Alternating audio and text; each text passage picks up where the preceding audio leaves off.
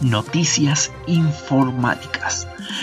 Justicia ordena poner término al régimen de aislamiento del comandante Ramiro en CAS, en la cárcel de alta seguridad. Para los que no saben quién es el comandante Ramiro, pueden ir a escuchar el capítulo 5 de Nota Roja donde ahí hablé de quién era el comandante Ramiro, pero si no lo han escuchado, les contaré su breve historia. El comandante Ramiro, como se hacía llamar, es en realidad Mauricio Hernández Norambuena, quien fuera uno de los jefes del Frente Patriótico Manuel Rodríguez que ese grupo fue quien atacó a Augusto Pinochet en plena dictadura. Pelearon contra él haciendo muchas cosas por el pueblo y el comandante Ramiro fue uno de los que se escapó de la cárcel de alta seguridad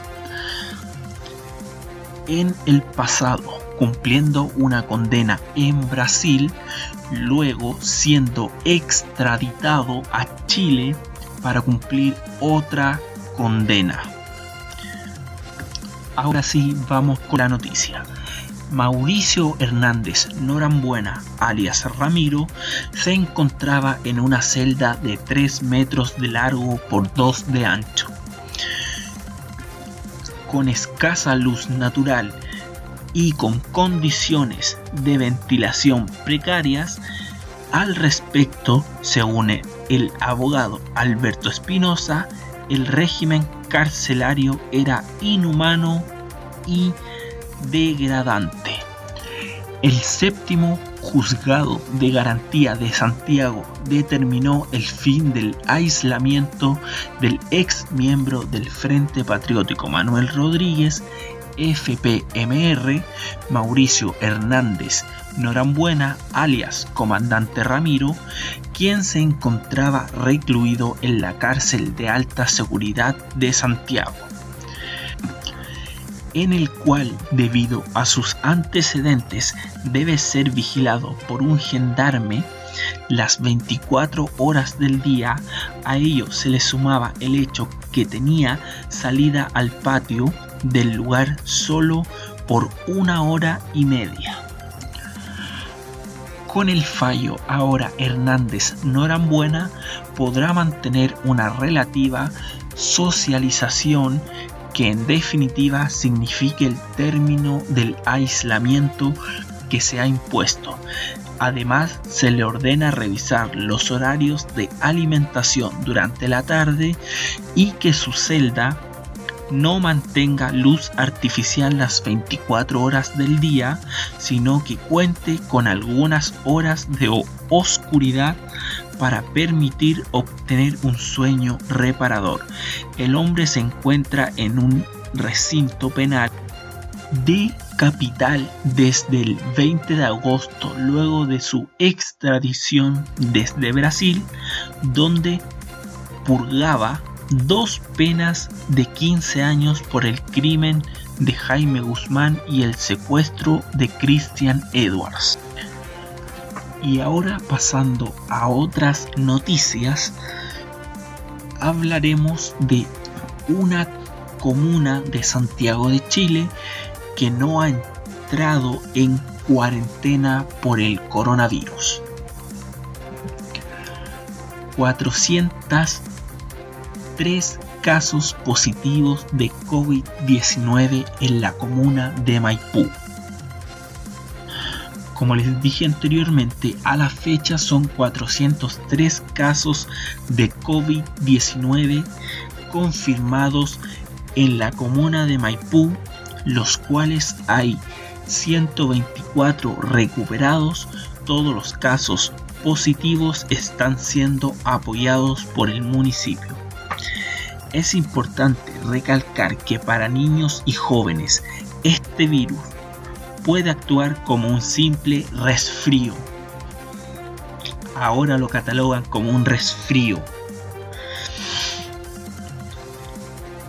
Y así podrían contagiar fácilmente a los adultos mayores, por lo que es necesario tomar estrictas medidas de aislamiento con la tercera edad y en casa y si no están en la misma casa no le realicen visitas. Me quiero detener en la parte que lo catalogan como un resfrío. ¿Por qué mente enferma podría pasar de que esto lo cataloguen como un simple resfrío? ¿Qué están pensando los altos mandos, ya sea de la comuna de Maipú o de Chile entero, que no pone a Maipú, una de las comunas más grandes que tiene Santiago, en cuarentena. Es impresionante esto. Y ahora vamos con otra noticia. Y ahora como no todo puede ser color de rosa pasamos a un color negro oscuro. Sebastián Piñera, el presidente de Chile, nombra a sobrina nieta de Augusto Pinochet a cargo del Ministerio de la Mujer. Aquí podemos ver que Sebastián Piñera sigue manejando esto como un negocio netamente familiar.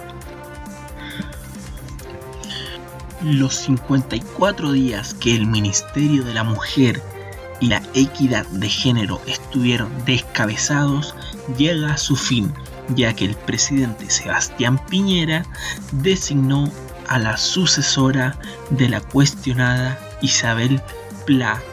Se trata de Macarena Santelices, periodista de profesión y ex alcaldesa de Olmué, puesto al que renunció el 2019 para luchar por un cuerpo de gobernadora regional ligada a la UDI. Santelices mantiene por el lado de su madre un parentesco con Augusto Pinochet. Es sobrina nieta del dictador algo que ella no desconoce e incluso reconoce que durante su periodo se violaron los derechos humanos. En eso me quiero detener. Ella reconoce que se violaron los derechos humanos.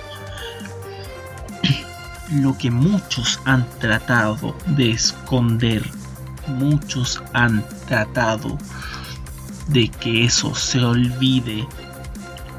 Un familiar de Augusto Pinochet reconoce que el extirpe de la familia Pinochet son violadores de los derechos humanos.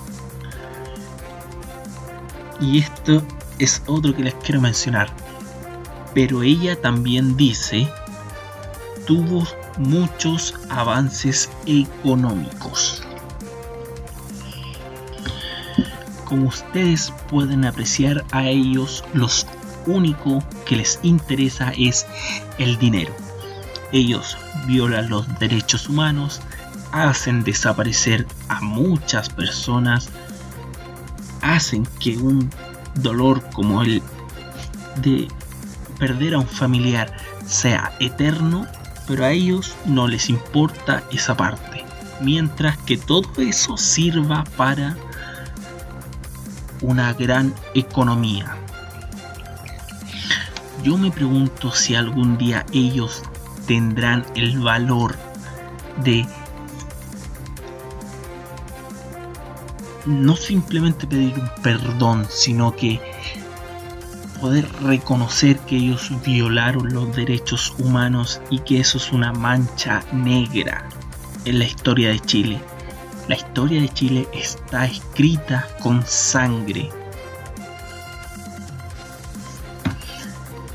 Y esto fue todo por el día de hoy. Esto fue Nota Roja.